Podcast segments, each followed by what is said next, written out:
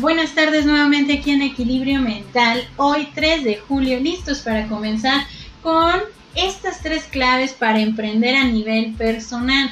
Serán varios sábados en los cuales vamos a estar revisando esas claves para emprender, dándole pie a este mes con 31 motivos para emprender, para crecer, para salir adelante, para transformar nuestra realidad en lo que nosotros queremos para sentirnos bien.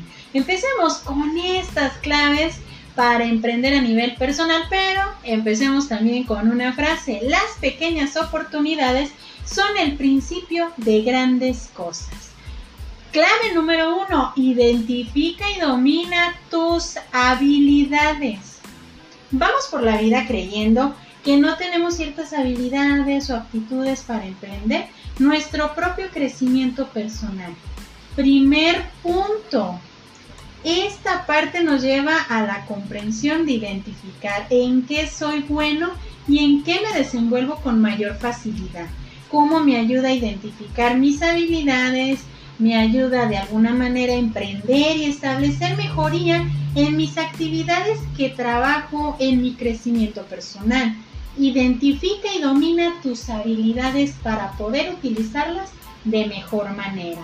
Clave número 2. Elabora un plan y trabaja tus metas personales. Muchas veces entendemos que solamente en las metas que nos podemos colocar es cuando queremos estudiar por tener un determinado trabajo, tener nuestra planificación de vida, casarnos, tener hijos, una casa, un carro, un sinfín de cosas que queremos. Pero en este plan de vida, nada más sería esto.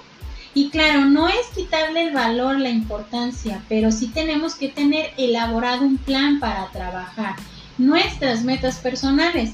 Aunque ellas, estas metas, te van a ayudar a tener esa sensación de autorización o de autorrealización, de entender que ese plan puede ser flexible y que muchas veces te va a ayudar a desafiar, a desafiar tus miedos y también a superar las adversidades. Son los retos que te pueden estar colocando. Comienza a pensar en ese plan y cuáles metas quieres alcanzar. Clave número 3. Define qué es lo que quieres en tu vida. Cuando hablamos de metas o de un plan de vida o de lo que nosotros queremos ir consiguiendo en nuestra vida, nos podemos contestar esta pregunta, ¿qué es lo que quiero en mi vida? ¿Cómo lo puedo definir? Porque muchas veces podemos ir por la vida pensando que la planificación de nuestro plan perfecto se reduce a la adquisición de bienes. Y no debe de ser de esta forma, porque Quiere decir que entre más tengo, eso me hace sentir bien, me hace sentir totalmente autorrealizado. Tenemos que darnos la tarea de saber qué es lo que nosotros queremos en la vida, algo que nos motive. Esta palabra es clave, algo que te motive. Para decir esto es lo que yo quiero en mi vida, sentirme bien con lo que estoy haciendo, con lo que estoy alcanzando, con la vida que tengo, con lo que estoy en este momento disfrutando. Entonces, estas tres claves deben de ayudarnos bastante. La primera, identifica y domina tus habilidades. La segunda, elabora un plan y trabaja tus metas personales. Y la tercera, define qué es lo que quieres en tu vida.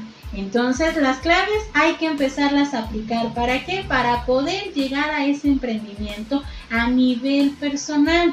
Me despido con esta frase. No tengas miedo de los nuevos comienzos de las nuevas personas, de las nuevas energías, de los nuevos entornos.